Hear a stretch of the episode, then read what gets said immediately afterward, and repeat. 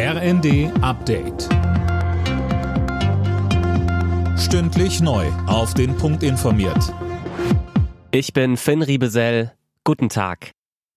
Ein Frieden in der Ukraine ist nicht in Sicht, sagt Bundespräsident Steinmeier. Und trotzdem sieht er Gründe, mit Zuversicht ins neue Jahr zu gehen. Mehr von Tim Britztrup. Ja, es sind raue Zeiten, sagt Steinmeier in seiner Weihnachtsansprache, die morgen Abend im Fernsehen läuft. Er lobt die Solidarität und Mitmenschlichkeit in Deutschland, dass auch wir vor allem die wirtschaftlichen Folgen des Krieges mittragen, weil uns das Schicksal der Ukraine nicht gleichgültig ist. Und für den Bundespräsidenten gibt es genug Gründe, zuversichtlich zu sein.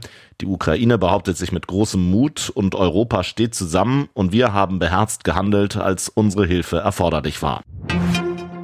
Für viele Amerikaner wird es ein eiskaltes Weihnachtsfest. Der Mega-Wintersturm, der über weite Teile des Landes hinwegzieht, lässt fast 1,5 Millionen Haushalte im Dunkeln sitzen.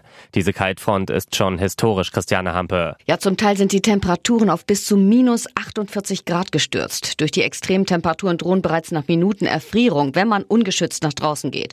Und was auch ungewöhnlich ist, die Kaltfront ist riesig. Sie zieht sich von der Grenze zu Kanada im Norden bis zur Grenze nach Mexiko im Süden.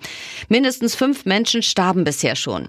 Bis gestern Abend wurden über 5000 Flüge gestrichen. Viele kommen damit nicht zu Weihnachten zu ihren Familien.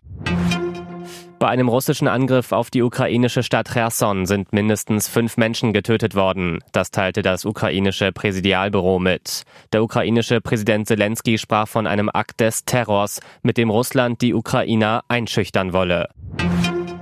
Große Sorge um Fußballlegende Pelé. Der Gesundheitszustand des Brasilianers hat sich wieder verschlechtert. Bei Instagram postete seine Tochter ein Foto aus dem Krankenhaus mit den Worten, wir sind immer noch hier, noch eine Nacht zusammen. Alle Nachrichten auf rnd.de